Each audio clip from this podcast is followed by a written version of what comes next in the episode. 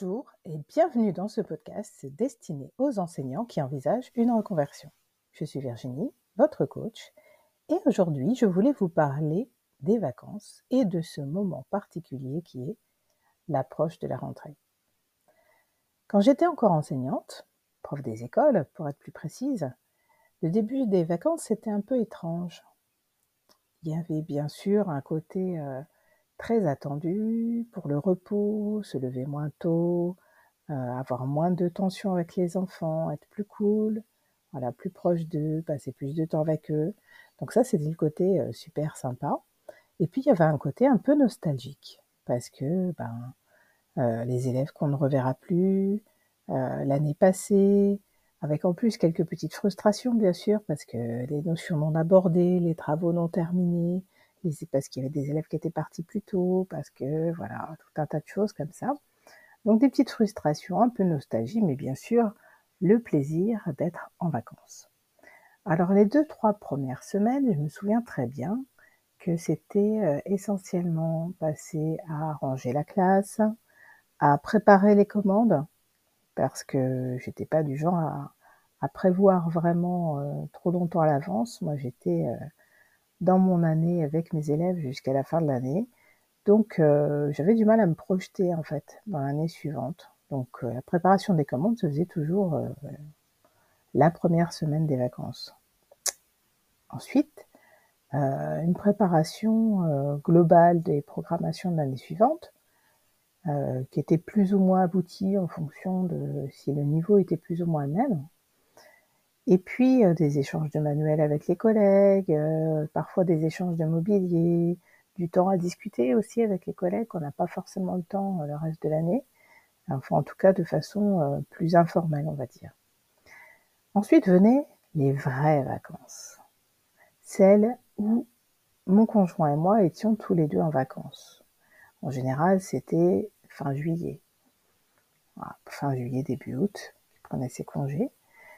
Donc là, on passait du temps en famille, euh, soit on partait en voyage, soit on allait visiter de la famille euh, plus éloignée, soit on faisait des activités euh, avec les enfants. ça pouvait être des visites, ça pouvait être des activités sportives qu'on n'avait pas le temps de faire le reste de l'année. Bref, c'était des moments en famille très sympas pendant trois semaines. Et puis ensuite, mon chéri reprenait son travail, et puis voilà, c'était en général autour du 15 août. Et ben là seulement, on commençait à faire les courses de rentrée, euh, une reprise progressive du travail scolaire, c'est-à-dire euh, bah, soit finaliser les progressions parce que voilà, les, programmations n'étaient pas terminées, donc euh, j'en profitais pour finir à ce moment-là, soit il y avait aussi bien sûr réceptionner les commandes qui, avaient été passées début juillet, qui, qui arrivaient en général fin août. Euh, retrouver les collègues, donc passer un peu de temps à discuter euh, de ce que chacun avait fait pendant les vacances, euh, de ce qu'on envisageait de faire à la rentrée ensemble, etc. Préparer les entêtes des cahiers, enfin voilà, tout ça, une reprise, voilà, tout doucement. Et puis aujourd'hui, ben, je réalise que tout est beaucoup moins ritualisé.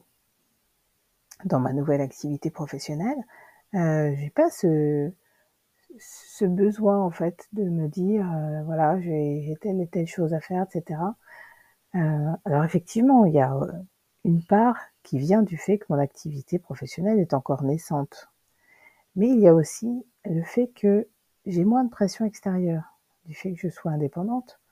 Donc évidemment il y a des bons côtés et des mauvais côtés. Les bons côtés c'est que je suis quelqu'un qui aime beaucoup la liberté. Donc bien sûr moins de pression extérieure, pour moi c'est top.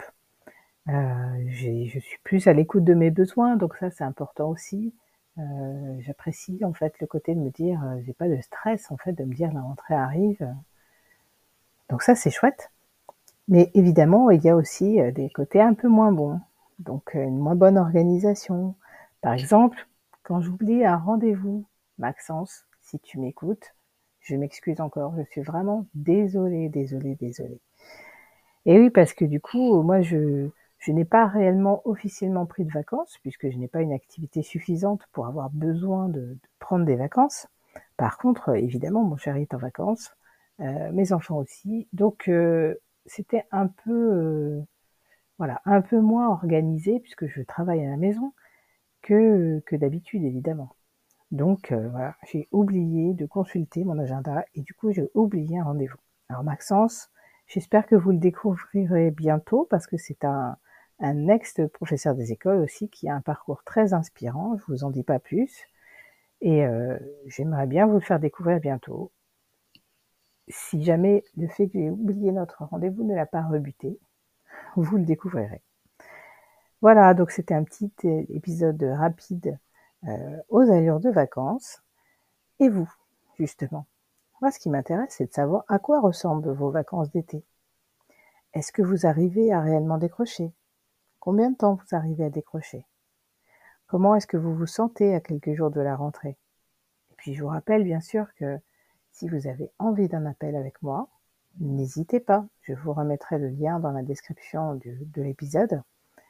Euh, si vous avez besoin de vous confier, si vous avez besoin de, de peut-être euh, bah, tout simplement euh, expulser certaines choses qui vous gênent, vous lâchez un peu avant la reprise, n'hésitez pas.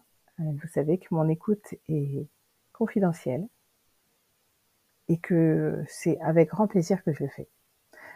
Donc voilà, j'espère vous lire ou vous entendre bientôt et je vous dis profitez bien de vos derniers jours de vacances et à bientôt. Au revoir.